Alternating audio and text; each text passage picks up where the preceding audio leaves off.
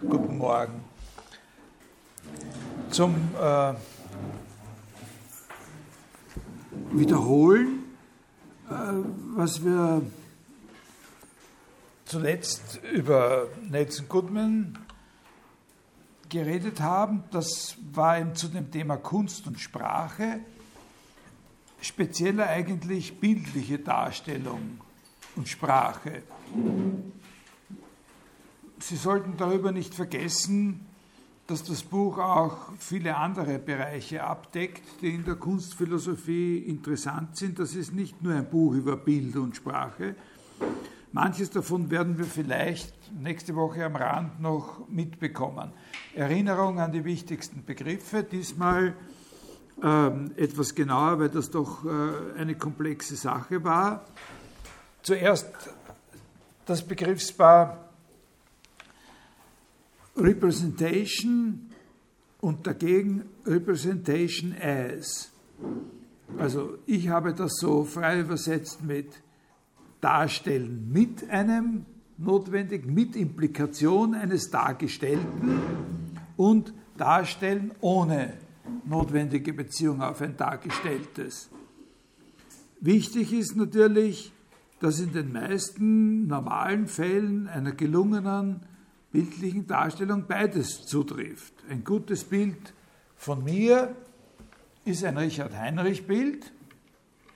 Das heißt, es ist im Vergleich mit anderen Bildern, zum Beispiel mit Bildern von BA-Kugeln oder Gewitterwolken, als ein Richard-Heinrich-Bild und nicht ein BA-Kugelbild klassifizierbar. Aber es ist auch zugleich ein Bild von mir. Das ist jetzt dargestelltes mit Implikation eines Dargestellten. Das heißt, im Vergleich mit meinem tatsächlichen, mit meinem tatsächlichen Aussehen, da müssen Sie mich finden. Sie kriegen das Bild in die Hand, dann kriegen Sie die Aufgabe, mich zu finden und dann äh, nachschauen, ob ich auch wirklich so ausschaue. Ein Bild von mir, nicht nur ein Richard Heinrich-Bild, sondern ein Bild von Richard Heinrich. Das war das erste Begriffspaar, das wichtig gewesen ist. Der zweite wichtige Begriff war Etikett. Da ist der Punkt, auf den es ankommt, der, der, der eigentlich spitzige Punkt, auf den es ankommt, äh, dass solche Bilder die etwas seiner Art nach beschreiben. Etiketten beschreiben ja eine Sache ihrer Art nach. Sie kriegen so ein Tafel in die Hand oder ein Etikett und jetzt sagen Sie, welche Dinge in dem Raum von dieser Art sind. Sie kriegen eine Tafel mit einem Sessel und jemand sagt Ihnen, holen Sie alle die aus dem Zimmer raus und stellen Sie es auf den Gang. Dann nehmen Sie die ganzen Sessel. Also, solche Bilder, die etwas seiner Art nach beschreiben, dass die selber als Darstellungen eines bestimmten Typs etikettiert werden können. Und zwar eben aufgrund ihrer visuellen Eigenschaften. Also der eigentliche Witz bei dieser Etikettsache ist nicht die Auswahl des Wortes Etikett. Da könnte man auch was anderes, das heißt auch in anderen Sprachen anders, äh, äh, Label oder, oder irgendwie. Der Witz an der Sache ist, dass diese Etiketten, wenn man sie mal Etiketten nennt, selbst etikettiert werden können. Gewissermaßen, dass was diese Art von Bildern tun, auch mit ihnen selbst getan werden kann. Jetzt mache ich eine Fußnote, wirklich eine Fußnote. Wer sich überfordert fühlt oder gern mal Ruhe hat, so macht die Ohren zu. Äh, Fußnote, in der ich auf etwas äh, hinweise, was ich auch schon vorige Woche hätte sagen können. Und wenn jemand von Ihnen über den Inhalt von der vorigen Woche nachgedacht hat, haben Sie sich vielleicht auch selber schon gedacht, weil es eine offensichtliche Sache ist. Ich wollte es aber nicht in den Vordergrund rücken und jetzt sage ich auch nur Fußnote, weil es mir nicht um diese Theorie als solche hergeht. Wir wollen da bestimmte Dinge daraus äh,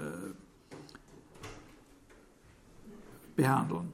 Natürlich besteht eine innere Beziehung zwischen einerseits jener Konzeption, die ich zuerst angesprochen habe, von Representation as, also dem Darstellen ohne Dargestelltes. Dieser Ausdruck Darstellen ohne Dargestelltes ist ein bisschen unglücklich, nicht? ohne Implikation eines Dargestellten. Weil es gibt natürlich auch ein Darstellen mit Dargestellten, wo es das Dargestellte nicht gibt und dann ist das eben falsch einfach. Ne? Also was gemeint ist, ist ein, ein Typ des Darstellens, in dem äh, das überhaupt nicht überprüft werden braucht. Also, dass eine innere Beziehung besteht zwischen jener Konzeption des Darstellens ohne Dargestelltes, Representation as auf der einen Seite, und der Etikettierung auf der anderen Seite, also den bildlichen Verweis auf ein allgemeines. Warum? Ist eigentlich klar, wenn wir ein Bild als ein so und so Bild auffassen, also wenn Sie ein Bild von mir eben als ein Richard Heinrich Bild auffassen, so wie man auch eben die Pickwick die Pickwick-Bilder als Pickwick-Bilder auffasst und nicht darauf bestehen muss, dass jetzt irgendwo erst dann ein richtiges Bild ist, wenn Sie den Mr. Pickwick irgendwo finden, weil den können Sie gar nirgends finden. Also wenn wir ein Bild als ein so und so Bild auffassen, dann beanspruchen wir ja eine Allgemeinheit. Das haben wir nur nicht dazu gesagt. Aber dann wird ja eine Allgemeinheit beansprucht, weil das so und so eben diese charakteristischen visuellen Eigenschaften meint, die eine Vergleichbarkeit mit anderen Bildern begründen. Eben genau in der, in der Idee, dass das Bild klassifiziert werden kann nach seinen visuellen Eigenschaften, werden ja diese visuellen Eigenschaften als was Allgemeines betrachtet, was man auch in anderen Bildern, in anderen Pickwick-Bildern oder was Sie auch in anderen Bildern von mir, die später als äh, Beendigung meines ersten Lebensjahres aufgenommen worden sind, wiedererkennen können. Also das steckt ja in diesem, äh, in diesem äh, Representation S steckt ja Allgemeinheit drinnen, weil das genau nur deswegen gesagt werden kann, dass es ein Bild ist, weil es mit anderen vergleichbar ist. Jetzt ist es allerdings natürlich so, dass diese Art von Gemeinsamkeit etwas ist, worauf diese Bilder nicht verweisen. So ein, so ein, so ein Bild äh, verweist nicht auf die Gemeinsamkeit, die es mit den anderen hat. Die Bilder verweisen nicht auf die ihnen allen gemeinsamen Züge, sondern sie haben sie einfach. Sie haben diese Züge. Die Big, ein, ein Bigwig-Bild verweist nicht auf die anderen Bigwig-Bilder, aber es ist ihnen ähnlich in einer bestimmten äh, Allgemeinheit. Aber auch wenn es nicht so ist, dass sie mit dieser Allgemeinheit auf die anderen verweisen, so ist es doch möglich, man kann, das ist eine zusätzliche Dimension, eine eigene zusätzliche Einstellung, man kann die Bilder dazu verwenden, um auf dieses Allgemeine zu verweisen. Man kann, ne, in dem Moment, wo ein Allgemeines sozusagen angesprochen ist, dazugehört zum Verstehen sozusagen, was für eine Art von Bild das ist, da kann man auch sagen, und jetzt suchen wir alle anderen Bilder, die so sind wie das. Ja? Dann verwenden wir es als Etikett. Ja? Äh, also, das liegt eigentlich auf der Hand, gehört auch zum organischen Zusammenhang dieser Theorie, ist ein, ein, ein interessantes Stück dieser Theorie bringt aber für uns, darum habe ich sie in eine Fußnote relegiert, bringt für uns sozusagen in der Richtung, in der ich denke, nicht einen zusätzlichen Gewinn. Aber eben für die, die, denen das selber eingefallen ist schon oder aufgefallen ist, zur Beruhigung, das ist sozusagen schon richtig zu glauben, dass es da einen Zusammenhang gibt. Das dritte, woran ich erinnere, war diese stufenweise Rekonstruktion des Ausdrucksbegriffs. Ausgegangen wird von der Vorstellung einer inversen der Denotation. Und um sich das äh, vor Augen führen zu können, hilft dem der Begriff der Exemplifizierung. Da gibt es aber zwei Klauseln, habe ich gesagt. Erstens ist die Expression nicht die ganze Umkehr der Denotation, weil auf jeden Gegenstand auch Prädikate zutreffen, die er gar nicht exemplifiziert.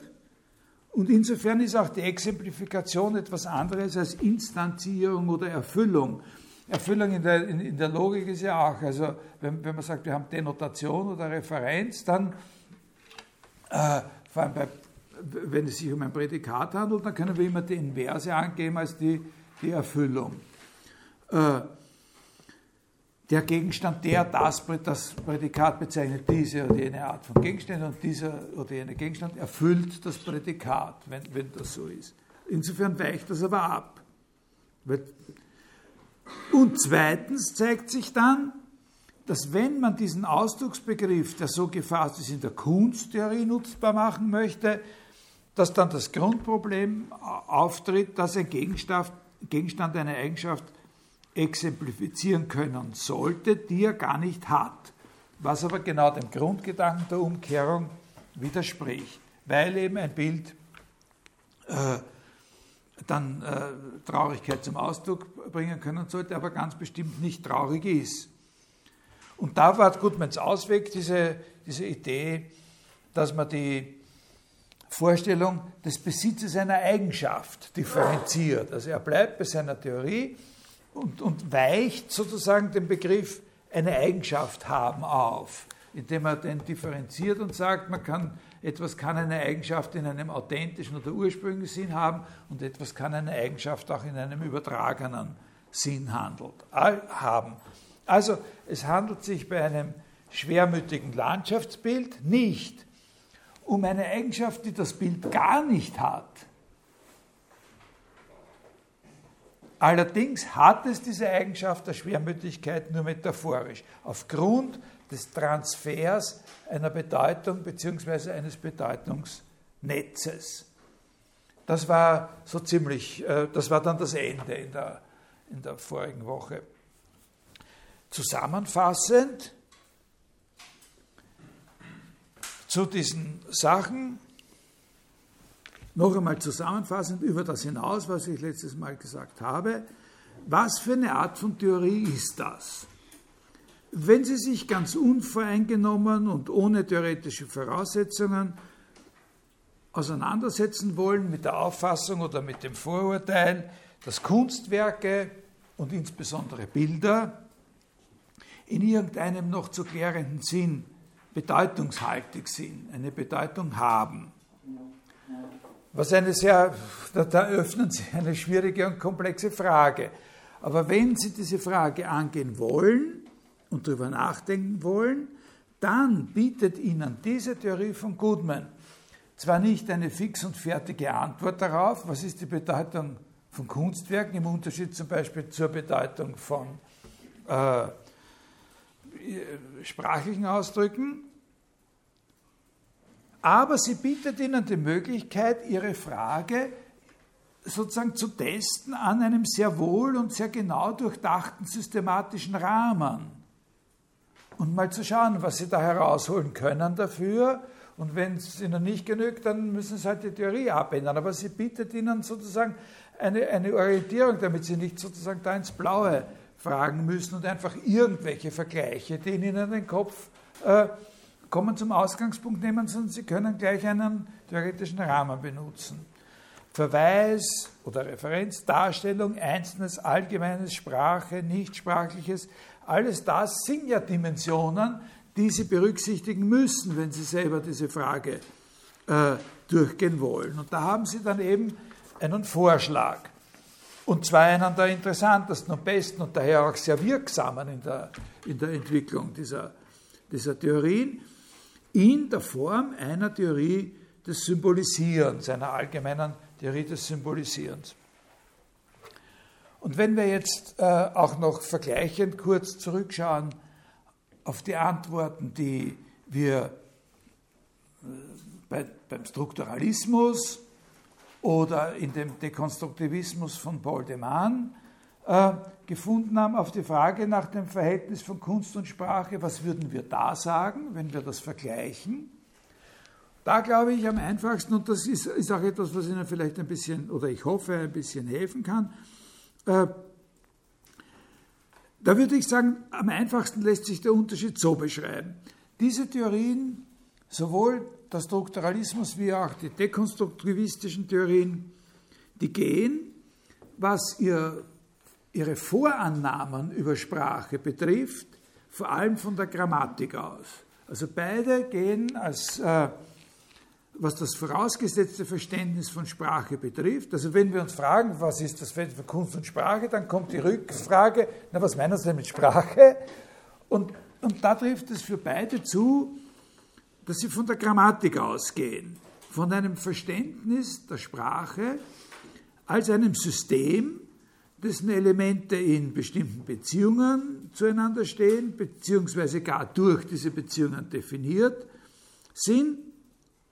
Und dann fragen Sie sich eben, inwieweit die Kunst oder Literatur ein ähnliches System ist oder ein ähnliches System zugrunde liegen hat oder einem solchen System in bestimmter Weise kontrastiert. Roland Barthes könnte man für die erste Richtung namhaft machen, dass eben in der Literatur ein ähnliches System zugrunde liegt oder die Literatur überhaupt so ein, als so ein System verstanden werden kann.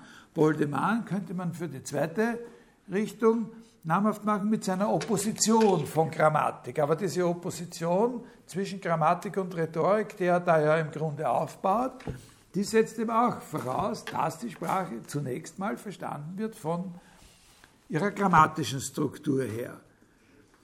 Und gemeinsam haben beide, dass sie sehr, sehr stark den Begriff der Bedeutung, der Referenz, des Verweises, dass sie diesen Begriff problematisieren nicht? und sozusagen äh, zurückdrängen wollen, in Frage stellen.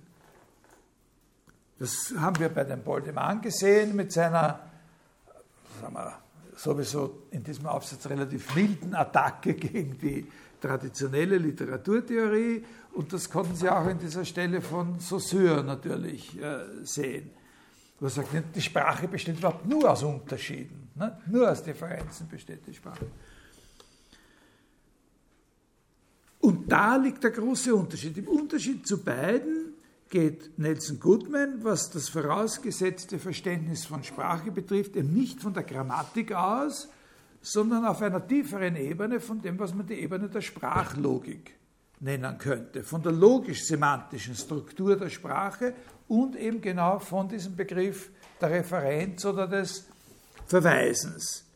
Wobei jetzt noch eine ganz kleine Fußnote, habe ich, glaube ich, schon mal angedeutet, die Entwicklung der theoretischen Linguistik in den letzten Jahrzehnten sehr, sehr stark dadurch geprägt ist, dass dieser Unterschied, den ich jetzt gemacht habe, aufgehoben wird. Also dass auch in der, in der theoretischen Linguistik, in der Grammatiktheorie diese logisch, äh, sprachlogische Struktur eigentlich mehr als Ausgangspunkt genommen wird. Aber das ist was, was anderes. Hier macht das den großen Unterschied aus. Der geht nicht aus von, von dem Verständnis der Sprache als Grammatik, sondern von dem Verständnis der Sprache als Implementation einer logischen Struktur. Und im Zentrum steht dann natürlich immer der Begriff der Referenz. In allen diesen Theorien steht der, der Begriff des Verweises äh, äh, im, im Zentrum einer Theorie der Bedeutung. Und Goodman versucht eben im Unterschied zu den anderen beiden, statt in Opposition zu dem Begriff der Bedeutung zu gehen, diesen Begriff oder der Referenz, ne, diesen Begriff zu differenzieren, statt in Opposition zur, äh, zur, zur Referenz, zum Verweisen, zur Bedeutung zu gehen, versucht er den Begriff zu, zu differenzieren in einer allgemeineren Theorie. Äh, des Symbolischen.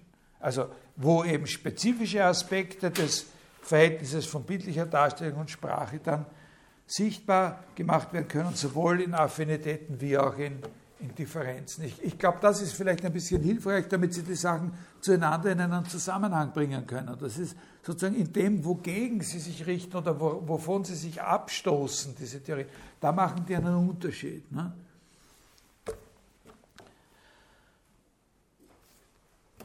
Im Rest dieser heutigen Stunde und in der Vorlesung in der nächsten Woche werde ich jetzt was sagen zu dem Begriff Werk.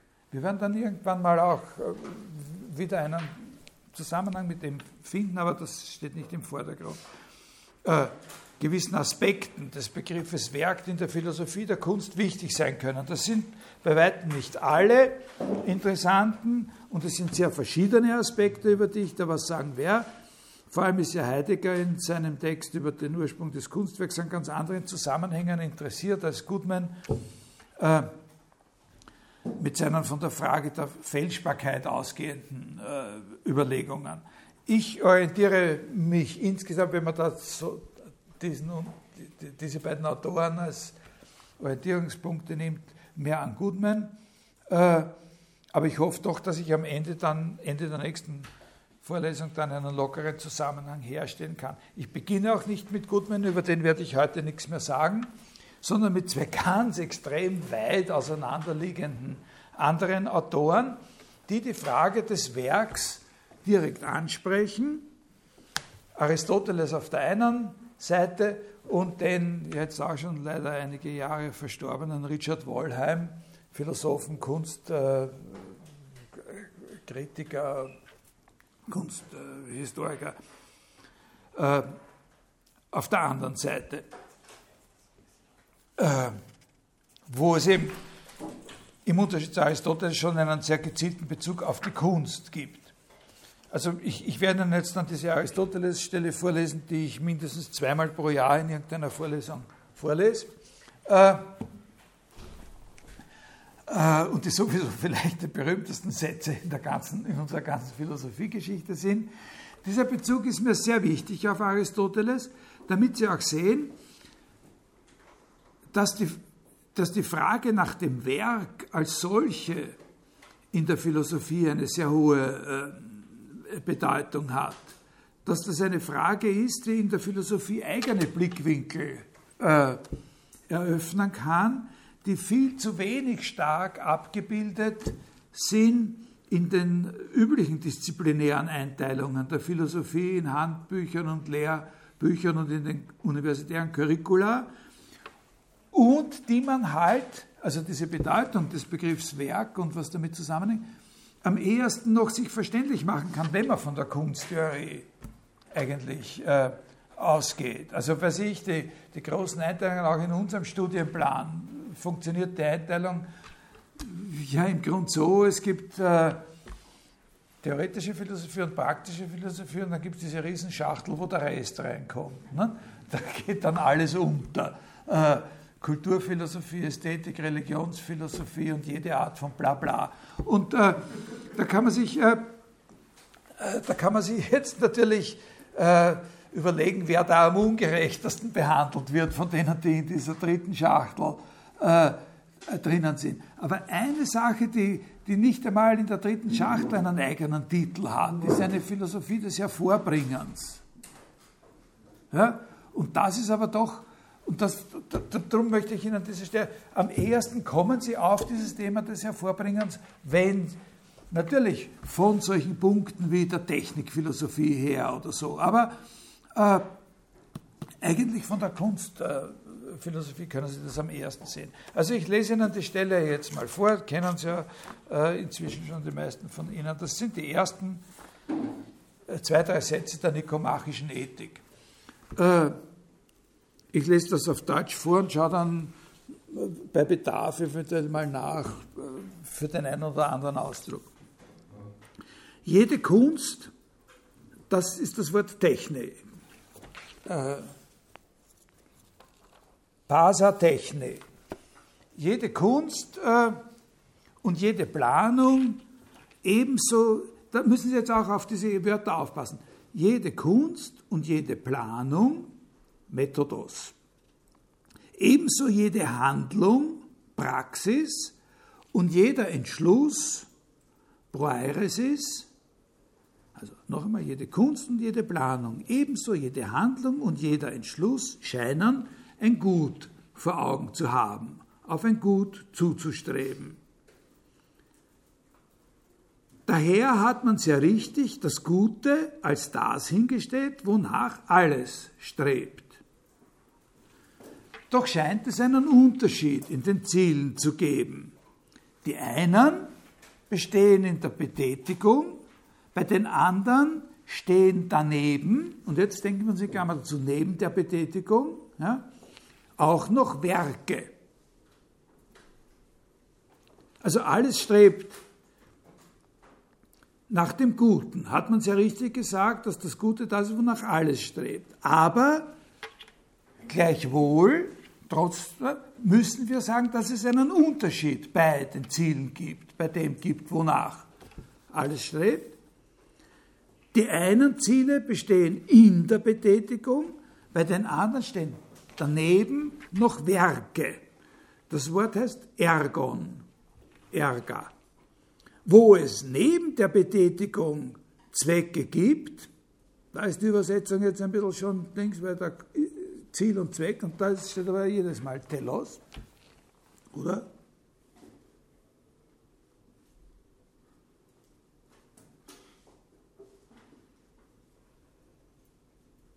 Ja, genau. Steht jedes Mal Telos. Also wo es neben der Betätigung Zwecke gibt, da steht natürlich das Werk höher als die Betätigung. Vielgestaltig wie die Handlungen, Künste und Wissenschaften sind auch die Zwecke. Jetzt kommen Beispiele.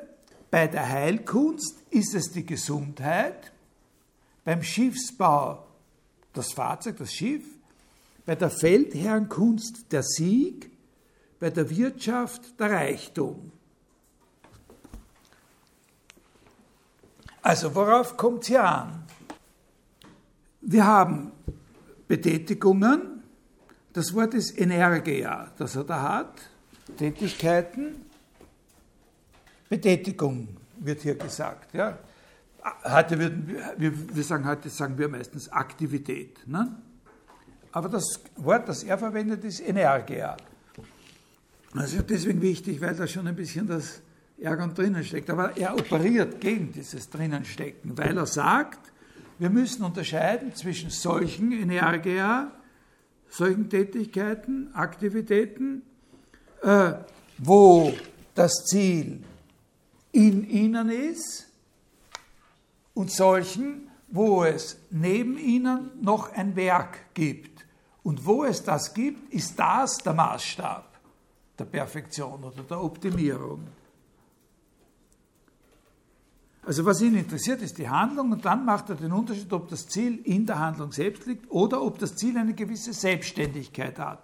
Ja, so, da kann man jetzt eine kleine Unschärfe feststellen sofort, wenn, wenn man das hat und zurückschaut auf den ersten Satz, kann man eine kleine Unschärfe feststellen weil er dort auch von der Hand, äh, jede Kunst, jede Planung, ebenso jede Handlung und jeder Entschluss. Also dort ist ja, äh, dort ist ja auch äh, von Handlung als Praxis und von Entschluss die Rede. Und beim Entschluss kann man sich jetzt natürlich fragen, ob das überhaupt als eine Aktivität betrachtet werden soll. Ja, also sollen wir überhaupt den Entschluss, den reinen Entschluss als eine Energia auffassen? Wie viel Energie verbraucht man denn für einen Entschluss? Im Gegenteil, man setzt sich das oft gegenüber und, und sagt, na, der macht es leicht, der, der lässt alle anderen die Daten sammeln, die Entscheidung vorbereiten, die machen alle die ganze Arbeit und er sagt dann nur, und er fällt nur den Entschluss, der, der erspart sich sozusagen die ganze Arbeit. Das wäre ein Gesichtspunkt, unter dem man sagt, ein Entschluss ist etwas, was hier in Betracht gezogen wird, aber eigentlich ein, eine, ein Grenzfall ist, wo man sich darüber streiten kann, ob das überhaupt mit dem Wort Energia äh, charakterisiert werden soll. Aber das lassen wir offen, das sage ich Ihnen nur, dass da eine ganz kleine Unschärfe äh, besteht. Das ist für uns äh, nicht interessant. Uns interessiert der Unterschied, der auf der nächsten Ebene gemacht wird, wenn wir einmal sicher sind, dass wir es mit wirklichen Aktivitäten zu tun haben, äh, dass dann unterschieden wird zwischen den beiden Arten, wie das Ziel, das Telos sozusagen vorkommen kann, nämlich auf der einen Seite immanent in der Aktivität oder Betätigung und auf der anderen Seite als etwas, ich sage in Klammer dazu, relativ Selbstständiges. In beiden Fällen können wir von einem Ziel reden. Da ist auch wieder für die deutsche Sprache eine kleine, ein kleiner Vorbehalt notwendig. Was wir nicht machen sollten, ist hier das Wort zielgerichtet zu verwenden. Sein Wort ist Telos und ich würde das Wort Telos hier am liebsten, und das machen auch, äh, das ist auch im, im Einklang mit manchen Autoren, die Aristoteles übersetzen, als das nicht mit dem Wort Ziel übersetzen, sondern mit dem Wort oder mit der Wortbildung, worum es geht. Also es gibt äh, so Aristoteles-Übersetzungen, wo eben nicht überall, aber in manchen Zusammenhängen das Wort Telos übersetzt wird, das Worum willen. Und das ist hier besser. Warum? Weil Aristoteles hier durchaus solche Tätigkeiten im Sinn hat, die wir ganz einfach nicht als zielgerichtet verstehen. Wie zum Beispiel die Tätigkeit, einfach so zu gehen.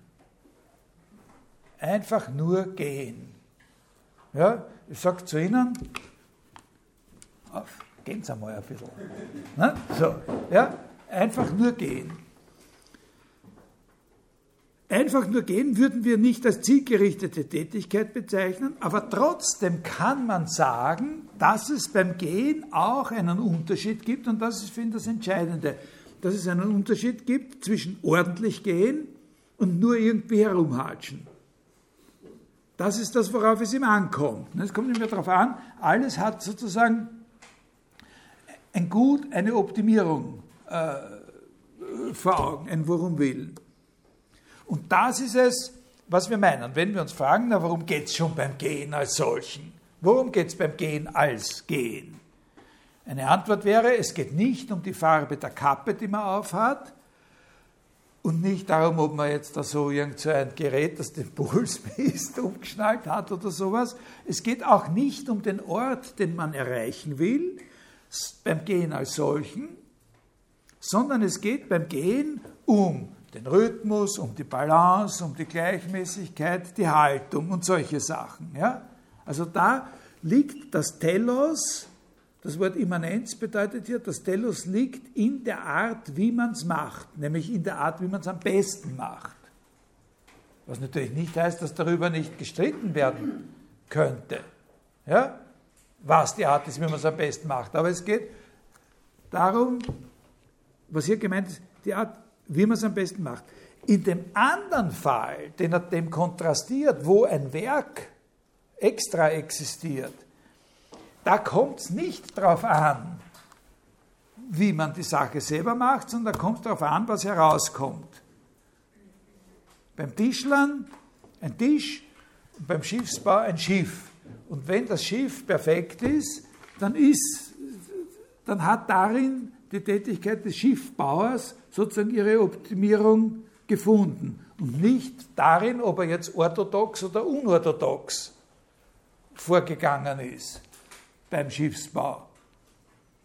Ob er, was ich vielleicht, das wäre ein bisschen ungewöhnlich, aber mit dem Mast begonnen hat und, und, und die, die Segel drauf gesetzt und dann hat er erst den Körper. Na? Ja? Können Sie, ist das klar? was er meint, das ist ganz enorm wichtig, diese, äh, diese Sache, die er da macht. Dass eben dort, wo es ein Werk gibt, das Werk der Maßstab ist. Und wo es kein Werk gibt, der Maßstab eben in dieser Aktivität selber gefunden werden muss. Das macht er explizit, das sagt er.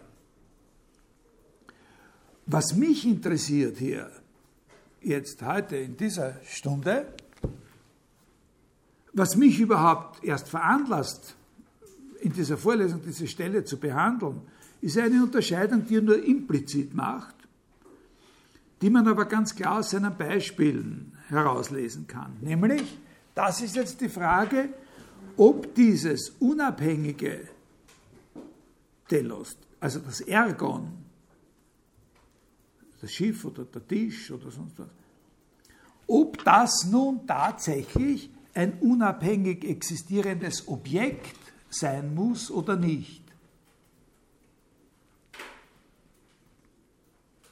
Das heißt, worum es mir geht, ist ein Unterschied, der dem noch nachfolgt, den ich gerade beschrieben habe, wir, wir sind jetzt nur mehr auf der Seite, wo es so ein Ergon gibt. Wir betrachten jetzt nicht mehr das bloße Gehen um des Gehens willen, sondern wir betrachten solche Fälle, wo es sozusagen unabhängig von der Ausübung der Tätigkeit etwas anderes gibt, was eben die Richtschnur für die Perfektion darstellt. Und ich stelle jetzt die Frage, muss dieses andere unbedingt auch ein Objekt sein? Also Unterschied zwischen bloßer Unabhängigkeit oder Unabhängigkeit in der Form eines Objekts. Und die Beispiele machen klar, dass er gewusst hat, dass das ein Unterschied ist. Schiffsbau und Heilkunst bilden hier den Gegensatz. Wenn der Arzt einen Kranken heilt, dann gibt es ein Telos, da gibt es in, in der Objektivität, gibt es unabhängig von der Art, wie er das Heilen macht, unabhängig von ihm, aber das existiert nicht als ein eigenes Objekt. Ja, bei der Heilkunst. Man kann es zwar, wie man in unserer Sprache so sagt, nach objektiven Kriterien beurteilen, aber es ist kein Objekt, das da jetzt zusätzlich da ist. Wir würden eben sagen, es ist die Zustandsänderung in einem Objekt, in dem, in dem Patienten, der vom Zustand des Krankseins in den Zustand des Gesundseins befördert worden ist. Ja? Verstehen Sie, was ich meine? Ein, ein, ähnlicher Fall, vielleicht noch deutlicher als der, den ich sonst immer, immer, immer nehme, ist die Erziehung. Erziehung ist auch so eine Tätigkeit, die ein Telos hat, das unabhängig äh, äh, von der Energia selber, von der Aktivität selber beschrieben werden kann und Existenz hat, aber kein Objekt ist. Der Zustand des Gebildetseins in einem menschlichen Wesen, das vorher ungebildet war, würde Aristoteles sagen. Ja, ist Ihnen das klar? Und davon unterschieden ist der Schiffsbau. Da terminiert das dann in einem wirklich selbstständig und unabhängig äh, existierenden eigenen Objekt. Und diese Differenz, glaube ich, diese Differenz, die ist ganz, ganz entscheidend, wenn man sich fragt, was ist das Werk der Kunst? Oder das ist eine sehr, sehr wichtige Frage, der wir jetzt mal nachgehen wollen. Was ist das Werk der Kunst? Welchen Status hat es? In, diesen, in diesem System von Unterscheidungen. Haben Sie das? Das ist eigentlich leicht, ne? oder? Wenn ich eine schriftliche Prüfung machen würde zu dieser Lehrveranstaltung, würde ich vielleicht eine Frage geben, machen Sie eine Dihairesis, zeichnen Sie da den Stammbaum dieser Unterscheidungen auf. Ne? Äh, Telos in der Betätigung selbst, dann Telos unabhängig und da wieder unterscheiden, unabhängig als Objekt oder nicht, als, oder so. Ne? Wenn wir nach dem Werk der Kunst fragen, nach dem Werk in der Kunst, nach dem Werkhaften in der Kunst, dann heißt das eben natürlich nicht, dass wir annehmen müssen, dass es in jeder Kunst ein solches Werk geben muss. Es bedeutet nur, wo die Kunst ein Werk hat, und wir wollen natürlich auch nicht ausschließen, dass es in jeder Kunst ein Werk gibt, aber wo, sondern wir lassen das offen, sondern wir sagen, wo die Kunst ein Werk hat, dort ist es für uns interessant, nach dem Status dieses Werks zu fragen. Wenn man so über den Daumen denkt, ähm, könnte man ja sagen, dass hier die bei uns übliche Unterscheidung zwischen darstellenden und bildenden Künsten ein, ein Anwendungsfall ist. Die bildenden Künste heißen deswegen bildend, könnte man sagen, weil da ein Werk als Objekt gebildet wird, während das bei den darstellenden Künsten nicht so ist. Wie schaut das zum Beispiel jetzt Jetzt würden Sie dann den, den Reichtum dieser, dieser Differenzierung gleich sehen. Wie schaut das bei einer Pianistin aus oder bei einer Schauspielerin? Ne? Äh, da kann man sogar diskutieren, ob überhaupt von einem unabhängigen Telos gesprochen werden soll. Also da können wir auf die obere Ebene gehen und uns fragen, soll man da überhaupt von einem ablösbaren Telos sprechen? Also, ob man die Vorzüglichkeit, die Perfektion der Pianistin so ausdrückt, auf der einen Seite, dass man sagt, die spielt wunderbar, unübertrefflich. Oder ob man auf der anderen Seite sagt, der ihre Interpretation von der Waldstein-Sonate, das ist unübertrefflich. Also da macht man einen Unterschied. Nicht? In dem einen Fall adressiert man sozusagen nur ihr Spiel, ihre Performance als solche. In der, Im anderen Fall hat man etwas Ablösbares. Ihre Interpretation der Waldstein-Sonate, die Interpretation von Benedetti Michelangelo von der Waldstein-Sonate, die Alfred Brendel-Interpretation von der Waldstein und so weiter, die Arthur Schnabel und so, ja. Im zweiten Fall implizieren wir ein unabhängiges Telos, wenn natürlich auch nicht als Objekt, was sich von der konkreten Aktivität der Pianistin ablösen lassen kann, aber eben nicht ein Objekt ist. Im ersten Fall implizieren wir gar kein unabhängiges Objekt, sondern nur die Perfektion der Tätigkeit als solcher, so wie beim Beispiel des Gehens. Bei der Schauspielerei würden wir nach unserem Sprachgefühl das ähnlich sehen. Ne? Wenn wir sagen, der Hamlet von Josef Kainz muss unübertrefflich gewesen sein, dann legen wir die zweite Interpretation nahe. Wenn wir sagen, niemand konnte den Hamlet so spielen wie Kainz, die erste. Da kommt es jetzt überhaupt nicht darauf an, dass man Entscheidungen trifft, was sozusagen richtigere Sprechweisen sind oder ob, ob, ob die überhaupt nicht irgendwo dann mal in einer, ob man nicht Redeweisen finden kann, wo das unentscheidbar ist, was man meint und ob der, auf das kommt es nicht an. Es kommt darauf an, den Sinn der Frage äh, zu verstehen, zu verstehen, was mit diesem Unterschied gemeint ist. In der englischen Sprache wird der Unterschied ein bisschen anders gemacht. Da verschieben sich die Akzente. Da wird ja von Performative oder Performing Arts äh, gesprochen und das legt immer schon die Interpretation der Zielimmanenz nahe, während wenn man in der deutschen, was man in der deutschen ist das ist das, was man in der deutschen Sprache darstellende Künstler nennt und darstellen legt ja schon immer nahe, dass sich da was ablösen lässt. Ne? Das sind so leichte Akzentunterschiede.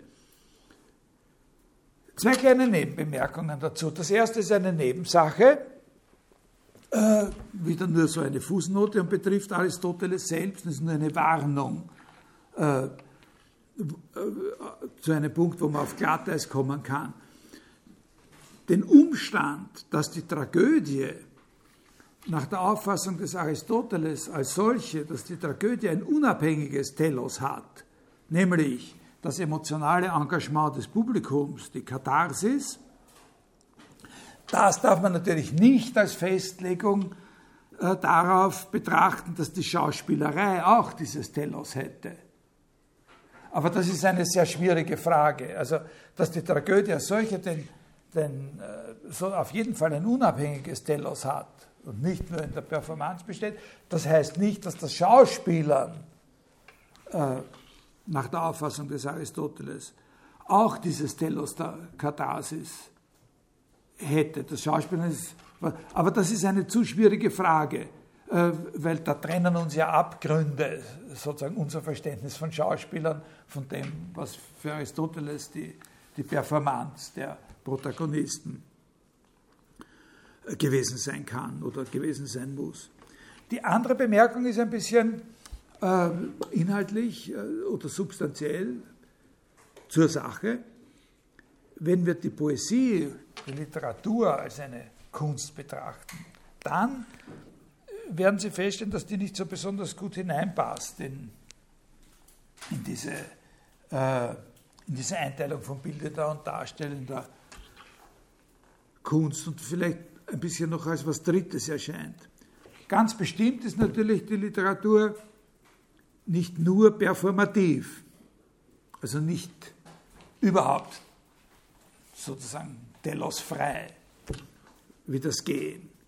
Äh, also man kann zum Beispiel ja nicht sagen, dass die Vorzüglichkeit, die Perfektion von Wladimir Nabokovs Roman Lolita darin besteht, dass er sozusagen von allen Lolita-Schreibern die Sache am besten gemacht hat. Ne? So wie man von der Pianistin sagen könnte, dass sie besonders gut gespielt hat. Aber es ist schwer zu sagen, ob das Werk der Literatur jetzt ein Objekt ist oder nicht. Das ist eine schwierige Frage.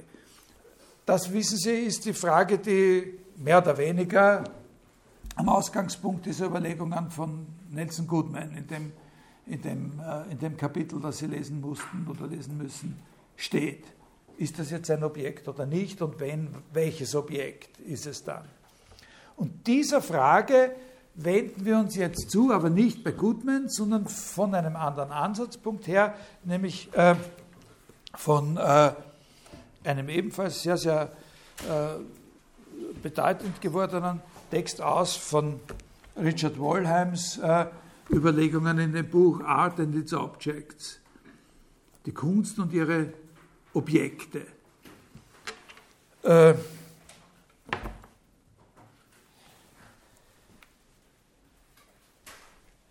Da kommen jetzt einige Gedanken, die selbstständig sind, die dazu dienen, Ihnen den Richard Wollheim, der wirklich ein ganz besonders äh, wichtiger und äh, interessanter und ich sagen auch sympathischer äh, Autor gewesen ist, äh, nahezubringen.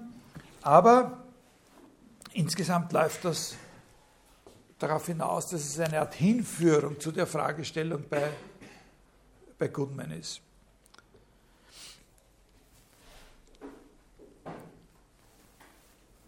Also, der beschäftigt sich da unter anderem, man könnte aber auch sagen hauptsächlich, mit der Frage, zu der ich auch gerade gekommen bin, ob es, wenn wir von einem Kunstwerk sprechen, immer vorausgesetzt oder impliziert ist, dass ein bestimmtes physisches Objekt existiert, das dieses Kunstwerk ist. Also ob, wenn wir von einem Kunstwerk sprechen, wir da voraussetzen, implizieren, mitverstehen, dass da immer ein physisches Objekt da ist, mit dem dieses Kunstwerk identisch ist. Und diese Frage gabelt er sofort auf. Kaum hat er sie gestellt, sozusagen in zwei Richtungen, oder man, man könnte fast sagen, er spaltet sie in zwei Ebenen. Das sind nicht Richtungen, sondern in zwei Ebenen auf. Denn auf der einen Seite ist sofort klar, dass man die Frage auf jeden Fall mit Nein beantworten muss. In einer gewissen Hinsicht ist sofort klar, dass man da Nein sagen muss weil es ja viele Kunstwerke gibt, wo nicht einmal ein akzeptabler Kandidat für so ein Objekt vorhanden ist. Und sein Beispiel, äh, seine Beispiele dafür sind hauptsächlich der Rosenkavalier von Richard Strauss und der Ulysses von James Joyce. Äh, das ist die Art der Frage, wo ich gerade vorher aufgehört habe damit. Nicht? Also gibt es in der Literatur und das wird jetzt auch eben, die Musik ist da mit dem zweiten Beispiel mit eingeschlossen, gibt es da so ein Objekt und wenn, was ist dann dieses Objekt? Und das wird also sofort, äh, dieses eine Objekt kann es nicht geben. Äh, das ist die Frage, äh, die er zunächst einmal aber beiseite lässt, obwohl natürlich irgendwann einmal, also im Aufbau seines Buches, wird das gleich weggeräumt und sagt, also das bleibt einmal sofort auf, der, auf einer gewissen Ebene ist einfach die Antwort Nein. Wir implizieren nicht, dass es ein Objekt geben muss, das dieses Kunstwerk ist, weil das führt uns ja in unhaltbare Aporien. Äh, aber es bleibt die Restfrage natürlich für später. Was ist denn dann so ein Kunstwerk, wenn es kein physisches Objekt ist? Das ist klar. Auch wenn wir sagen, nein, das ist es nicht, aber was ist es dann? Was ihn zunächst interessiert und über weite Strecken interessiert, ist aber die andere Frage, auf der anderen, auf einer niedrigeren Ebene sozusagen, ob in jenen Fällen, wo es sehr wohl einen Kandidaten für so ein Objekt gibt, ob da auch wirklich gesagt werden kann, dass das Werk dieses Objekt ist. Dass das Werk dieses Objekt ist in dem Sinn, dass es damit identisch ist, dass es in ihm aufgeht sozusagen. Und das sind jetzt paradigmatisch die Werke der sogenannten bildenden Kunst, Skulpturen, äh, Bilder. Und auch da ist aber seine Antwort negativ. Da wird aber zunächst relativ viel herum argumentiert. Ne? Die Antwort ist negativ. Auch da, wo es auf den ersten Blick so ein Objekt zu geben scheint, dass das Kunstwerk ist, ist das Kunstwerk mit diesem Objekt nicht schlechthin identisch. Ich kann Ihnen das jetzt nicht im Einzelnen vorführen, wie diese Argumentation geht. Die geht durch eine ganze Menge von Alternativen äh, hindurch. Ganz grob ist das Muster der Argumentation, das Kunstwerk hat, Klammer, immer, Klammer zu, Eigenschaften, die das Objekt nicht hat. Das Kunstwerk hat immer irgendwelche Eigenschaften, die dieses Objekt, das da in Frage kommt, nicht hat. Daher kann es nicht mit ihm identisch sein, weil identisch sind nur Dinge, für die gilt, dass bei jeder Eigenschaft, die auf das eine zutrifft, dass die dann auch auf das andere zutrifft. Wenn wir das Kunstwerk als Kunstwerk beschreiben, wenn wir ein Kunstwerk haben und beschreiben dieses Kunstwerk, dann wird diese Beschreibung immer Eigenschaften enthalten, die das Objekt, das dieses Kunstwerk zu sein scheint, nicht hat. Das ist sozusagen der Grob, die Grobfigur seiner Argumentation. Auch jetzt in dieser Grobheit kann man das schon plausibel finden. Nicht fällt jedem von uns was dazu ein.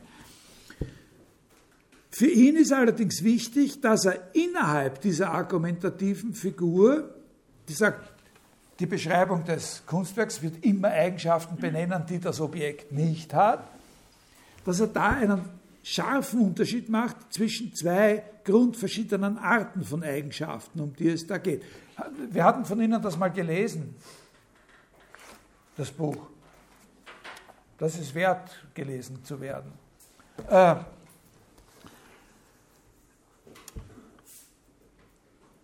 zwei bestimmte Arten von Eigenschaften, die man extra behandeln muss, wenn man das Argument durchziehen will. Nämlich solche Eigenschaften, die das Objekt einfach nicht hat. Und auf der anderen Seite solche, die es gar nicht einmal haben kann. Also solche, die es nicht hat, aber haben könnte, mit gewissen Änderungen des Szenarios. Und solche, die es einfach prinzipiell gar nicht haben kann. Und diese Unterscheidung zwischen solchen Eigenschaften, die in der Beschreibung zwar vorkommen, aber die das Objekt nicht hat oder gar nicht haben kann, diesen Unterschied lässt er zusammenfallen mit dem Unterschied von sogenannten Representational Properties, also könnte man sagen darstellende oder dargestellte Eigenschaften auf der einen Seite und expressive Eigenschaften. Und die expressiven Eigenschaften sind die, die in der Beschreibung des Kunstwerks eine Rolle spielen, aber die das ein entsprechendes Objekt gar nie haben kann. Und da geht es um, prinzipiell um Emotionen. Ein Kunstwerk kann traurig oder lustig sein, in dem Sinn, dass es Traurigkeit oder Fröhlichkeit ausdrückt, aber es kann nicht als dieses Objekt, das es auch ist, traurig sein, weil nur beseelte Wesen, Menschen, traurig sein oder fröhlich sein können. Verständlich? Das ist das, was er meint. Es ist gar nicht möglich, dass ein physisches Objekt, das unabhängig von uns in Raum und Zeit existiert, eine solche Eigenschaft hat, die wir aber dem Werk, von dem wir annehmen, dass es dieses Objekt auch ist, die wir dem Werk zuschreiben. Das Werk, das Bild ist traurig, aber das Objekt selbst gewiss nicht, weil kein unbeseeltes Objekt traurig sein kann. Da ist natürlich immer noch zu klären, also wenn man diesen Punkt mal hat, dann ist ganz klar, dass da eine Bringschuld auch entsteht, argumentativ, weil man ja noch erklären muss, wie es zu verstehen ist, dass das Kunstwerk traurig sein kann, wenn doch nur beseelte Wesen oder Menschen selber, also wie das Ergon sozusagen traurig sein kann, wenn doch eigentlich nur der aktive, der beseelte Mensch, der es schafft, traurig sein kann. Das muss erklärt werden. Sie sehen auch, wie das mit den Überlegungen von Goodman hier ein bisschen äh, sich berührt. Der hat an dieser Stelle diese Metaphervorstellung äh, angebracht. Das lassen wir mal, das werden Sie sehen. Also ich hoffe, wir werden mit meinem, komme heute durch mit meiner Sache, aber ich glaube schon, bin optimistisch. Äh, bei repräsentativen Eigenschaften, bei den Eigenschaften, die das Objekt nicht hat, aber haben könnte, ist das nicht so krass. Ja, der bringt da ein Beispiel, also er bringt da mehrere Beispiele und, äh, und, und ich suche jetzt eins aus. Das ist auf einer sehr äh, speziellen Ebene, aber ich glaube, äh, da kann man es am besten verstehen. In einer gewissen Weise ist es, ist es das Simpelste. Äh, er bezieht sich auf eine, eine Situation, die berichtet wird von einem Künstler, äh, der eine, ein Maler, der sozusagen Unterricht gibt. Ja? Und äh, er ändert das Beispiel ein kleines bisschen ab. Äh, der hat in, in, in seinem Unterricht äh, einen Schritt gemacht, wo er gesagt hat, wir haben da eine weiße Leinwand und jetzt malen wir auf die weiße Leinwand ein blaues Quadrat. Und jetzt gehen Sie ein paar Meter zurück da und dann sehen Sie das Blau hinter dem Weiß. Ja? Das ist so. Und, äh, also, und das ist etwas, was in der Beschreibung nicht nur von so einem Szenario, sondern auch von gegenständlich darstellenden Bildern eine immense Rolle spielt. Das ist ein entscheidender Punkt für einen Maler zu erkennen oder zu wissen, dass wenn er auf das Weiß oder wenn er so ein, ein Blau malt, dass das, das Blau hinter dem Weiß ist. Das gehört dazu. In dem Moment, wo man, in einem, wo man die tiefen äh, Organisation eines Bildes beschreiben will, spielt das als Feature sozusagen dessen, was man als das Bild dann beschreibt, dass das Werk beschreibt, eine entscheidende Rolle. Dass das, was blau ist, dahinter dem ist, was weiß ist. Was aber ein Fall ist, der auf dem Objekt überhaupt nicht stattfindet, weil auf dem Objekt ist das Blau auf dem Weiß, vor dem Weiß. Verstehen Sie? Das meint er. Das ist sozusagen ein sehr reduzierter, man könnte da natürlich elaboriertere, komplexere Beispiele geben, aber je komplexer so ein Beispiel wird, mit umso mehr möglichen Missverständnissen muss man sich immer herumschlagen. Mit, ne? Also, er hat auch so Beispiele, des Sehens einer Bewegung oder des Sehens einer Belebtheit oder dergleichen Sachen. Das, das ist alles nicht, äh, nicht so einprägsam, glaube ich, wie dieses, wie dieses Beispiel. Ja? Das ist was Fundamentales in einer gewissen Weise. Das ist das, was er meint.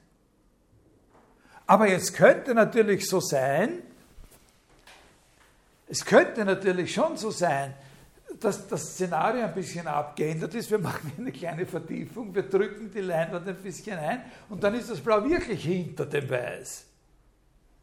Ja, also es ist nicht so, dass auf einem Bild, äh, ja, dass der Widerspruch unbedingt bestehen muss. Also das Bild hat die Eigenschaft nicht, die relationale Eigenschaft das Objekt hat die relationale Eigenschaft nicht, die das Bild hat, nämlich dass das Blau hinter dem Weiß, aber es könnte sie haben. Man könnte, ne? Verstehen Sie, was gemeint ist? Im Unterschied zu den, zu den Emotionen. Das Bild kann nicht traurig sein, aber es könnte schon so gemacht sein, dass wenn die Farbe so in, in dickeren Schichten aufgetragen ist, einfach mit Öl ist das nicht schwer zu erreichen, dass man, man die Botzer dicker macht und dann ist es wirklich dahinter. Aber unabhängig davon, ob es dahinter ist, das ist das, was er meint mit repräsentativer Eigenschaft. Und da sagt er, da gibt es eben solche Eigenschaften, die, das wird immer so der Fall sein, wenn wir das Kunstwerk beschreiben, dann werden wir in dieser Dimension Eigenschaften finden, die das Bild hat, das Kunstwerk hat, die wir in der Beschreibung des Kunstwerks nicht weglassen können, wenn wir es ordentlich beschreiben wollen. Also wenn wir mehr sagen wollen als, aha, ich glaube, das ist der Stephansdom und nicht äh, der Westbahnhof oder so, äh, dann, wenn wir mehr sagen wollen, dann werden wir sie brauchen es werden immer solche Eigenschaften da sein, die das Objekt selber nicht hat. Ja, verstanden? Müsste eigentlich verständlich sein. Das ist ein wichtiges Argument für diese äh, äh, Unterscheidung zwischen dem Kunstwerk und dem Objekt, dass das Objekt, das das Kunstwerk sein soll, eigentlich was anderes ist. Also noch einmal, worüber reden wir jetzt? Kunstwerke wie Bilder und Skulpturen, für die die Manifestation in einem konkreten physischen Objekt wesentlich ist. Also es ist wesentlich für so ein Kunstwerk, dass es in einem physischen Objekt sich manifestiert dass es aber zugleich nicht mit diesem Objekt identisch ist, voll identisch ist, möchte man gerne sagen, aber das ist irreführend. Es ist einfach nicht identisch, weil das Werk Eigenschaften hat, die das Objekt nicht hat, beziehungsweise gar nicht haben kann. Was ist dann aber das Kunstwerk? Was ist das, was wir beschreiben, wenn wir das Kunstwerk beschreiben, wenn es nicht dieses physische Objekt ist? In diesen Fällen, über die wir da jetzt reden, wo es ein physisches Objekt als Kandidaten sehr wohl gibt, und wir sagen, die sind nicht identisch. Und wenn sie nicht identisch sind, sind es zwei verschiedene Sachen, das Objekt und das Kunstwerk. Und was ist jetzt das Kunstwerk? Da gibt es verschiedene Strategien und da kann ich Ihnen die Sache jetzt nicht wirklich grundsätzlich ausloten, beziehungsweise ist es hier ganz günstig, wenn Sie schon ein bisschen eine Ahnung von äh, sagen wir jetzt mal, Philosophie haben oder äh, der Schlüsselbegriff, den er hat, ist der Begriff sehen als, seeing as. Und zwar vor allem entscheidend im Hinblick auf diese repräsentativen oder, wie ich gesagt habe, darstellenden Eigenschaften. Es geht ja darum, dass, die Sache ist die, es geht ja darum, dass wir auch das Kunstwerk selbst, bei allem Unterschied, bei, bei aller Schärfe, mit der der Unterschied gemacht wird zwischen dem Werk und dem Objekt, dass auch das Kunstwerk selbst, das Bild, mit visuellen Eigenschaften beschrieben wird. Die Beschreibung des Werks ist ja nicht die Beschreibung von irgendwas ganz was anderem, sondern die hängt ja zusammen mit dem, wie dieses Objekt ausschaut. Also das Werk selber wird mit visuellen oder ich muss sagen visuell einlösbaren Eigenschaften beschrieben. Diese Eigenschaften sind zwar nicht Eigenschaften des Objekts, aber sie müssen im Sehen des Objekts einlösbar sein. Wenn man sagt, der und hinten sieht man den Himmel ohne Wolken bis zur Horizontlinie oder so. Da muss ich ja hindeuten können und sagen, was ist das, woran man sieht, dass da der Himmel bis zur Horizontlinie. Ne? Dann zeige ich da auf dieses Blau. Ja? Muss ja im, im Sehen des Objekts einlösbar sein. Wir müssen und das drückt er so aus, dass er sagt, wir müssen diese oder jene Eigenschaften, die das Objekt selbst hat, nämlich dass der Blau auf die Leinwand aufgetragen ist, als diese oder jene visuelle Eigenschaften des Werks sehen, nämlich dass das dann dahinter ist. Ja, hinter dem, was weiß ist oder so. Also ich habe äh, äh, Sie können, äh, ich, ich, glaube, über meine, irgendwie indirekt über meine Homepage und vor allem über meinen Account bei dem, äh, wie heißt dieses Ding da, Academia äh, Dingsbums da, einen Aufsatz von mir finden äh, zu dem äh, Richard Wallheim on, on Seeing As and Seeing In im Vergleich mit Wittgenstein und so, das ist in einem Band erschienen, der vor einem Jahr herausgekommen ist. Also da finden Sie was, was ich dazu geschrieben habe. Also das Kunstwerk, sofern es als Gegenstand verstanden werden soll, ist nicht identisch mit einem bestimmten physischen Gegenstand, sondern das Kunstwerk ist so etwas wie Gegenstand eines komplexen Diskurses, der ganz wesentlich durch seine Beschreibung existiert, wobei aber die Beschreibung die Komplexität des Diskurses mit einschließt, dass ein bestimmtes physisches Objekt die entscheidende Rolle dabei spielt.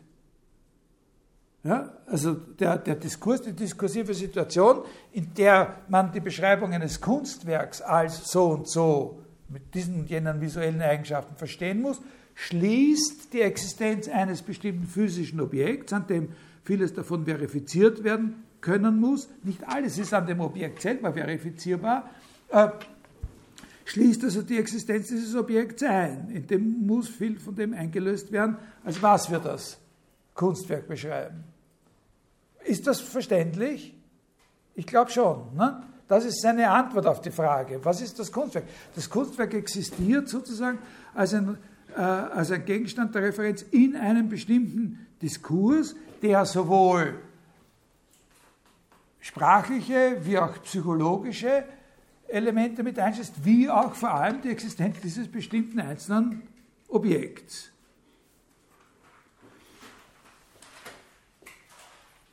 Eine Sache, mit der man das vergleichen kann, also wo wir ähnliche, nicht ganz die gleichen, aber ähnlich, Sie sehen, werden gleich sehen, warum nicht ganz die gleichen, aber sehr, sehr ähnliche äh, Strukturen finden, ist die Art und Weise, wie wir über Institutionen sprechen.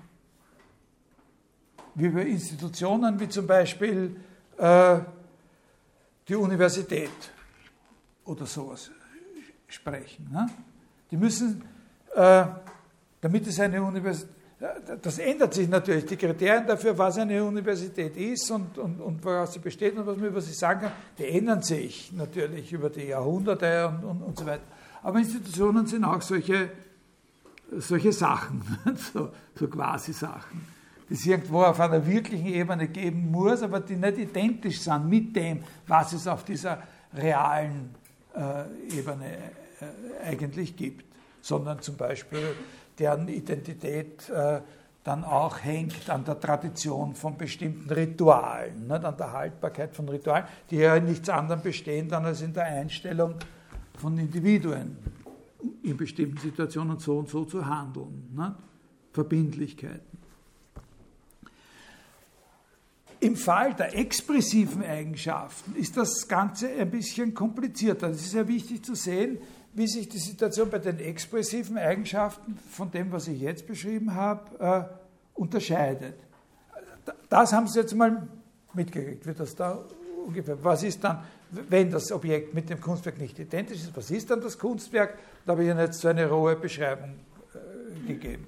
Beruht wesentlich auf der Fähigkeit, etwas nicht nur wahrzunehmen als das, was es ist, also nicht nur das Objekt als das Objekt wahrzunehmen, sondern das Objekt als etwas zu sehen, was es nicht ist. Oder in dem Objekt Dinge so zu sehen, wie sie nicht sind, als etwas. Als dahinter etwas zu sehen, was physisch davor ist und solche Sachen. Ja?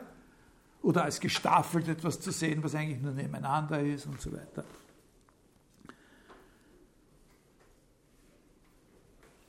Also wenn wir erklären wollen, was ist das Werk, dann müssen wir viel was Größeres mit einbeziehen.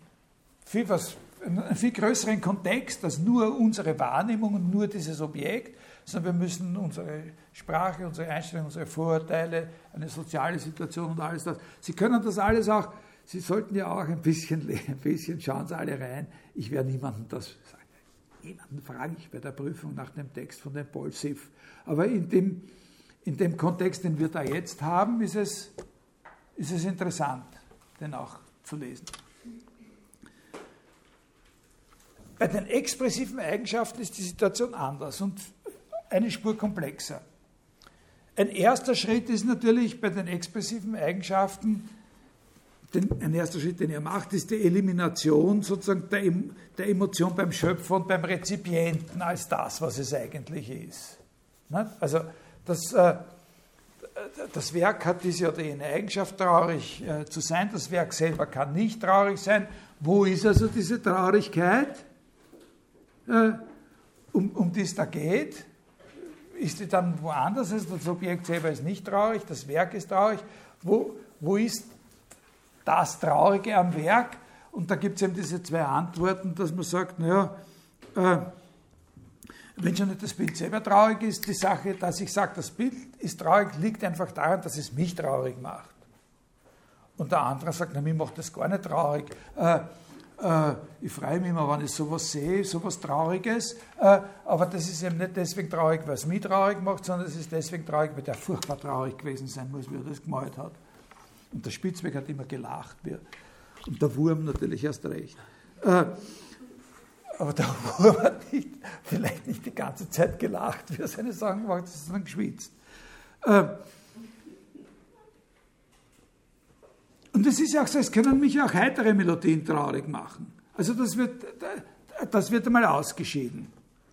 Das sind unhaltbare, aber in gewisser Weise natürlich natürliche Auffassungen, weil sie dem Rechnung tragen, die sind nicht haltbar, aber sie sind verständlich, weil sie dem Rechnung tragen, dass ja die Emotion nur von einem beseelten Wesen getragen sein kann. Äh, Worum geht es also? Es geht, so ähnlich wie Nelson Goodman das äh, auch argumentiert hat, es geht dabei um ein Allgemeines. Und wie kann man dieses Allgemeine fassen? Und da, da, ist die Antwort von Wohlheim die, dass er sagt, äh, wenn wir das Bild als traurig verstehen, dann liegt das daran, da jetzt, müssen Sie sehen, wie er das aufrechterhält, was das Natürliche war an dieser Einstellung, die Traurigkeit beim Rezipienten oder beim Autor zu suchen, dass er sagt, äh, dass ich mir vorstellen kann, in dem Fall, wo ich wirklich traurig wäre, so eine Vorstellung zu haben oder so etwas zu machen. Also kontrafaktisch zu sagen, in dem Fall, das ist der Schritt der Verallgemeinerung. Also ein Beispiel, ich stelle mir vor, ich bin sehr traurig und dann vergeht meine Traurigkeit wieder und dann kann ich mich an etwas erinnern, was mir diesen Zustand der Traurigkeit wieder vergegenwärtigen würde. Und das male ich. Ja? Also wenn ich, aber das ist sozusagen immer nur kontrafaktisch. Das ist jetzt nicht die Aussage, dass das so funktioniert, dass man so traurige Bilder macht. Das ist nur ein Szenario für das, was wir uns denken können, ein Beispiel für das, was wir uns typischerweise denken können, wenn wir sagen, ein Bild ist traurig. Dann stellen wir uns ein Szenario vor, in dem wir traurig sind. Dann hören wir auf, irgendwann traurig zu sein, erfangen uns wieder aus unserer Melancholie oder so, erinnern uns dann wieder daran, wie es war, traurig zu sein und was uns dann einfällt an Begleitumständen oder, oder so. Das ist das, was wir dann benutzen in irgendeiner Weise über, weiß ich, wie viele Stationen hinweg, was wir dann sozusagen in ein Bild bringen oder in eine Beschreibung bringen.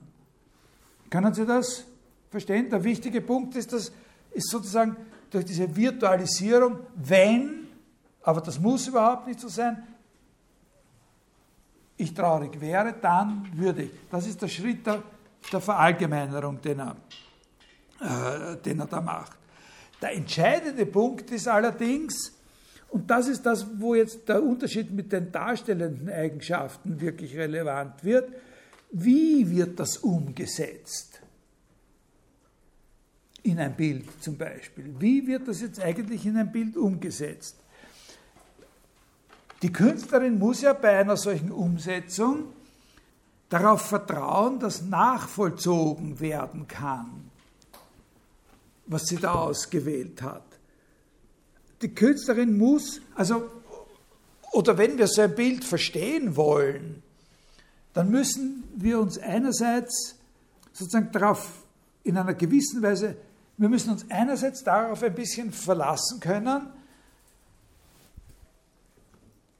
dass die Künstlerin selbst sozusagen imstande war zu sehen, wie man das macht, dass so eine Erinnerung auch wirklich rüberkommen kann wie, wie man das macht, dass so eine Erinnerung, also dass die Künstlerin selber eine Vorstellung von so einer Verallgemeinerung gehabt haben muss. Das habe ich ja auch gerade äh, beschrieben, dass das jemand anderer nachvollziehen kann.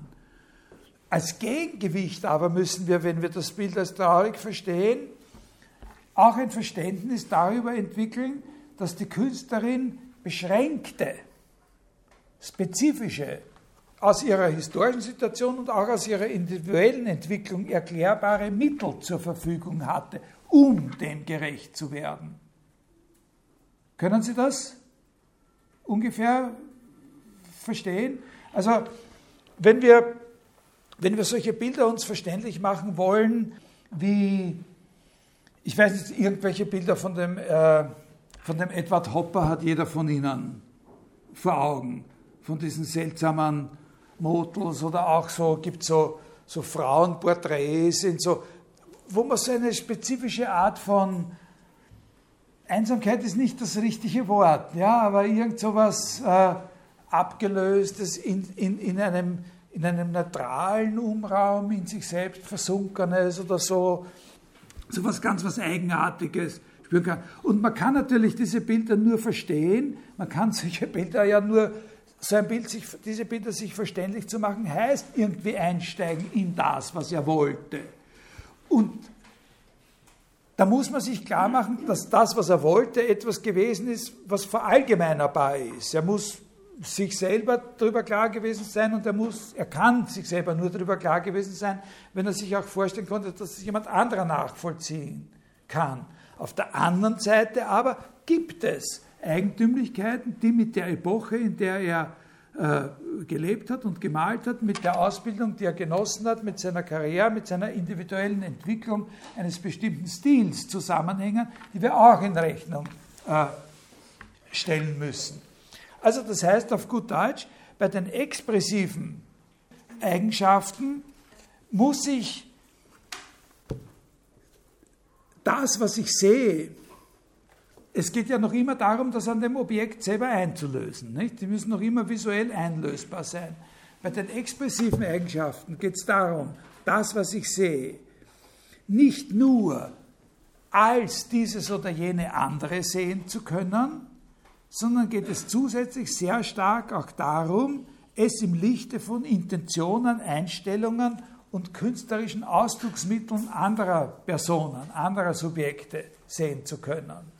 Das ist der, der große Unterschied, der für ihn da leitend ist. Ich muss sozusagen in dieses, was in dem, in dem einen Fall sehen als heißt, muss ich nicht nur wahrnehmungspsychologische Faktoren oder eine bestimmte Kultur der Wahrnehmung mit einbauen können, sondern ich muss und, und sozusagen eine, eine soziale Situation als Ganze, sondern ich muss die bestimmten Intentionen, Einstellungen und technischen Möglichkeiten, könnte man jetzt sagen, von Individuen mit einbeziehen können. Ich muss mich in andere Personen als andere Personen hineinversetzen können in einer gewissen Weise.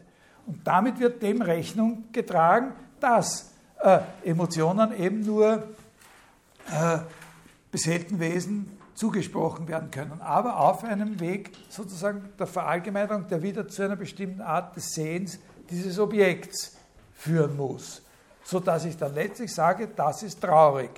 Äh, also man kann, Sie können die ganze Geschichte natürlich auch so auffassen, dass Sie, wir gemeinsam da vor einem Bild stehen und alle im Chor sagen, das ist traurig. Äh, und dann rekonstruieren wir miteinander, was kann das heißen oder geheißen haben, dass wir alle gesagt haben, das ist traurig. Nicht? Dann müssten wir in einer, in einer Interpretation auf den Spuren die, oder auf den Gleisen, die Wollheim da ausgelegt hat, ungefähr diese Schritte gemacht haben. Wenn man an diesem Punkt äh, Wollheim mit Goodman vergleicht, dann hat man das Gefühl, dass er nicht formal so kreativ ist, wie, also sozusagen als Entwickler einer formalen Theorie nicht so kreativ und nicht so, so spannend ist wie, wie Goodman. Äh, aber man kann ihn sehen als eine wichtige Ergänzung. Man kann ihn betrachten als eine wichtige Ergänzung zu der Theorie von Goodman mit der Metapher, wo er sagt, das Bild ist traurig, heißt, wir haben ein Prädikat von einem Bereich, nämlich der Psychologie, sagen wir jetzt mal, auf, auf einen anderen Bereich der visuellen Wahrnehmung. Äh, übertragen, dass Wollheim da, da, diesen Prozess sehr viel differenzierter beschreibt, wie sowas wirklich vor sich ginge, ne? was sowas wirklich äh, alles an, an Faktoren äh, mit einbeziehen muss. Und man könnte auch sagen, dass äh, seine Analyse da äh, wirklich grundsätzliche, strukturell grundsätzliche Züge an der Sprache der Emotionen äh, äh, herausarbeitet.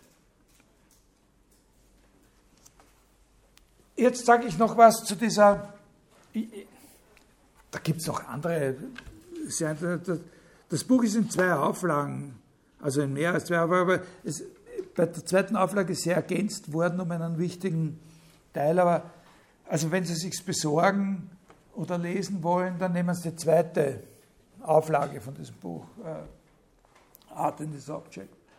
Äh, jetzt adressiere ich nochmal die relativ am Anfang hängen gebliebene Frage, was ist jetzt mit jenen Kunstwerken, die sich gar nicht in einem bestimmten einzelnen physischen Objekt manifestieren? Die Rosenkavalier-Frage. Das Problem bei der Rosenkavalier-Frage ist ja nicht, äh, dass sich das Werk gar nicht physisch manifestiert, sondern das Problem ist, dass es sich in zu vielen Objekten äh, manifestiert, in allen seinen Aufführungen sodass man es eben nicht mit einem davon identifizieren kann obwohl man auf der anderen Seite ja unbedingt von der Einheit des Werks, es gibt nur einen Rosenkavalier, sprechen möchte. Man kann, auch, man kann nicht sagen, dass der Rosenkavalier die Gesamtheit aller seiner Aufführungen ist, weil dann hätte noch niemand jemals den Rosenkavalier äh, gehört. Und man kann auch nicht sagen, dass er bloß die Idee oder das Gemeinsame aller dieser Aufführungen wäre, weil das hat auch noch niemand gehört. Also wie verhält sich sozusagen die Einheit des Gegenstands, die Einheit des Werks, das die Oper ist, äh, zu seinen Aufführungen? Und da äh, ist die Überlegung von Wollheim die, da müssen wir zurücktreten und uns sozusagen nach dem entsprechenden äh, nach einem entsprechenden theoretischen Instrument sozusagen umschauen, um das zu verstehen. Und da bietet er folgende einfache Überlegung an, noch kürzer als er. Es geht darum, was ist das Objekt, äh, nicht was, was ist das Werk, wenn die Particulars, die Einzeldinge, die als Kandidaten dafür in Frage kämen, sozusagen zu viele sind oder es nicht sein können. Das Werk muss dann sozusagen etwas nicht Einzelnes sein, ein Non-Particular. Und da sagt er, was für uns interessant ist, ist, dass man drei große Typen von Non-Particulars oder ein anderer Ausdruck wäre generische Entitäten, Generic Entities, ne, äh, unterscheiden kann. Drei verschiedene Typen von Dingen, die nicht Einzeldinge sind, nämlich Universals, also was man ganz grob gesagt Eigenschaften, Mengen und Typen. Äh, Mengen scheiden aus. Also der Rosenkavalier, die Einheit, die der Rosenkavalier als Werk ist, ist sicher nicht die Einheit einer Menge, weil das ist ja wieder nur die Zusammenfassung aller dieser Aufführungen und so. Und die gibt es ja nicht einmal noch. Das scheidet aus.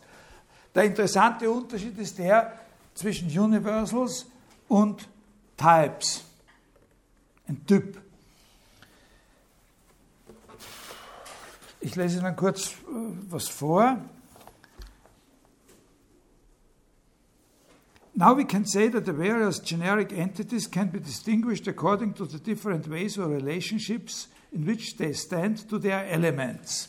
Also, uh, these relationships can be arranged on a scale of intimacy or in, intrinsicality. At one end of the scale, we find classes where the relationship is at its most external or extrinsic. Die, die, die Menge ist nur die Zusammenfassung der, der einzelnen Dinge. Uh, In the case of universals, the relation is more intimate, in that a universal is present in all its instances. Also das Universal ist immer, die, das, die Eigenschaft Rot ist in allem Roten. Uh, with types, we find the relationship between the generic entity and its elements at its most intimate. For not merely is the type present in all its tokens, also der Typus ist nicht nur in allen einzelnen Sachen, die die Tokens sind, die Einzelinstanzen sind, äh, ist nicht nur der Typ prä präsent in, allen, in, in all its tokens, like the universal in all its instances, but for much of the time we think and talk of the type as though it were itself a kind of token. So, a particularly important or preeminent one. In many cases, we treat the red flag as though it were a red flag We'll keep the red flag flying high, sagt er dann. Ja? Äh, also ein, ein, ein, eine Eigenschaft wie Rot ist in allem, in jedem Einzelnen das rot ist, während natürlich bei der Menge ist das nicht so, die Menge ist nicht in den Einzelnen. Äh, aber ein Typ, ein Type ist, äh, ist sozusagen auch in allem was diesem, in, in allen einzelnen Dingen, die, das, die zu diesem Typ gehören, ist aber selber so wie ein solches einzelnes Ding. Und dann macht er noch zwei, zwei wichtige Punkte. Er sagt, in dem Vergleich, wir müssen jetzt vergleichen, was ist die Beziehung zwischen einem Universal, also einer Eigenschaft, und ihrer Instanz auf der einen Seite, da, sagen wir da auf der linken Seite, Türseite, Universal Instanz und hier Type Token. Äh, was ist da jeweils die Beziehung zwischen dem einen und dem anderen, zwischen dem Allgemeinen und dem Einzelnen? Und da sagt er also so, da gibt es was Gemeinsames, nämlich in beiden Fällen ist es so, wenn wir von der Gemeinsamkeit der Eigenschaften sprechen, dann ist zwischen diesen beiden Beziehungen kein Unterschied. Rot ist eine heitere Farbe und insofern Rot eine heitere Farbe ist, kann alles, was rot ist, auch als heiter gefärbt verstanden werden. Ja? Die Eigenschaften, die das, die, die Eigenschaften, die die Eigenschaft hat, haben auch die Instanzen der Eigenschaft wenn die Eigenschaft eine Eigenschaft hat, nämlich heiter zu sein, dann haben auch die Instanzen der Eigenschaft diese Eigenschaften. Das ist eine einfache Sache. Und das ist hier genauso bei Type und Token. Der, der Union Check ist äh, viereckig. Sie wissen alle, hoffe ich, das ist jetzt besonders interessant natürlich in der politischen Situation in diesen Jahren, wie, der ausschaut der Union Jack. Der Union Jack ist viereckig und jede Flagge, die der Union Jack ist, ist auch viereckig. Also das ist mal klar. Die, das gilt für beide, dass wenn das Allgemeine eine Eigenschaft hat, dann hat das andere auch die Eigenschaft. Und jetzt untersucht er einen anderen Typ von Beziehung, der da bestehen kann, außer dem Gemeinsamhaben von Eigenschaften, nämlich die Übertragung von Eigenschaften. Das Übertragen von Eigenschaften von einer Sache auf die andere Sache. Und da sagt er, da unterscheiden sie sich fundamental. Weil genau die Eigenschaft, die im Falle von Eigenschaft und Instanz die Instanz haben muss, um Instanz dieser Eigenschaft zu sein, kann die Eigenschaft selber nicht haben. Die Farbe Rot ist nicht rot. Das, was alles, was rot ist, haben muss, das kann vom Rot nicht auf das, kann nicht auf, auf das übertragen werden, ne? in der Richtung. Das ist klar, die Farbe Rot kann heiter sein, die kann irgendwelche anderen Eigenschaften haben die hat dann alles, was rot ist. Aber Rot ist die Farbe Rot nicht. Die Eigenschaft. Die Eigenschaft selber ist nicht rot. Die Eigenschaft ist sozusagen ein sprachliches, äh, sprachliches ein, ein, ein, ein Begriff oder eine Wahrnehmung oder sowas das ist nicht rot. Ja? Das allgemeine Rot ist nicht rot. Ja? Das ist hier nicht so. Hier ist es so, dass alles, was das Token zu einem Token dieses bestimmten Type macht an Eigenschaften, also das alles, was wesentlich dafür ist, dass etwas ein, äh, ein Union Check ist, dass eine Flagge der Union Check ist, sind alles Eigenschaften, die der Union Check auch haben muss. Und nur solche Eigenschaften, die unwesentlich sind dafür, dass eine Flagge der Union Check ist, nur solche Eigenschaften braucht der Union Check nicht haben. Also sein Beispiel ist, ah, Entschuldigung, ich rufe gleich zurück.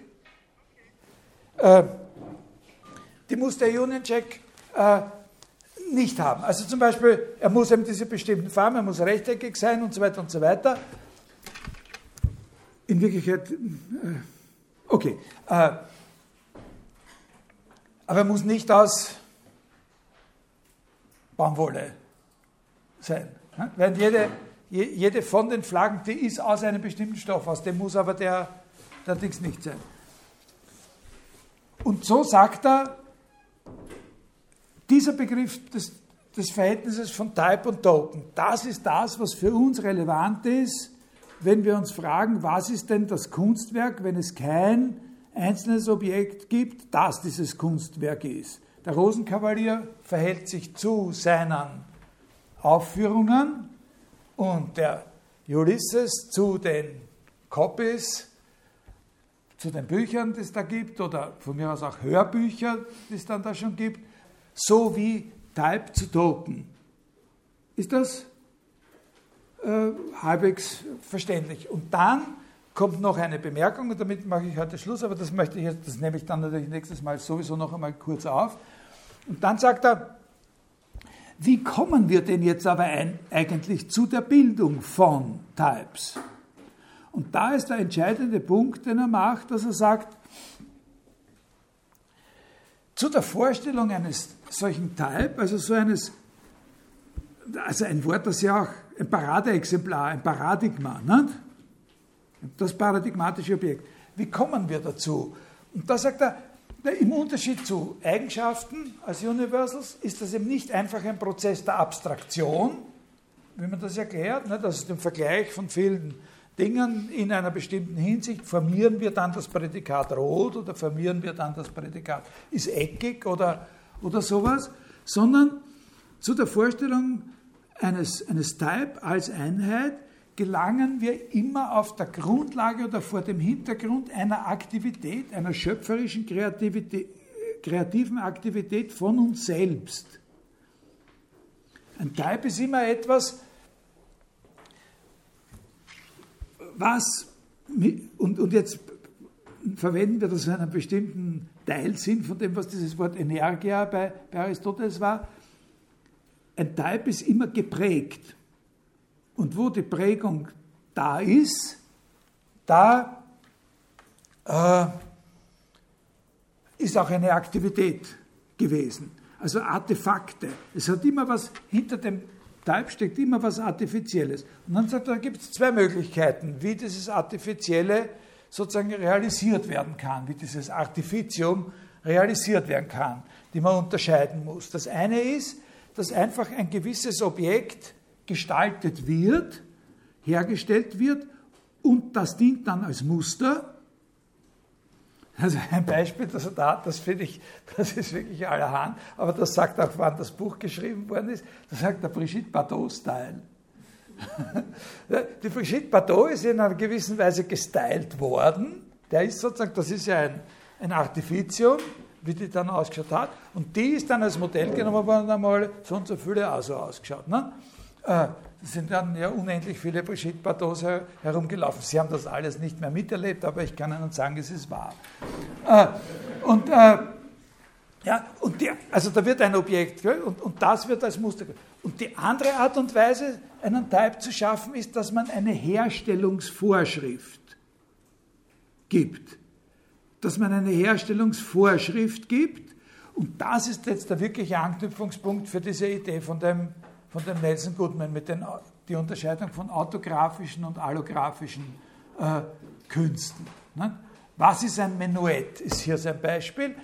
Dafür gibt es eine Herstellung vor. Das ist noch ein sehr abstraktes, das liegt noch weit entfernt von dieser konkreten Ebene der, der Herstellung einer Partitur. Ne? Aber das ist, der, das ist die Vorschrift für die, für die, Herstellung, für die Herstellung eines Typs von Musikstück. Ne? Von, äh, also damit habe es halbwegs geschafft, heute ein bisschen überzogen und hoffe, äh, dass ich in der nächsten Stunde dann äh, den Goodman und auch ein bisschen was über, über Heidegger und eventuell über die Fortsetzung der Goodman-Ideen bei Genet sagen kann.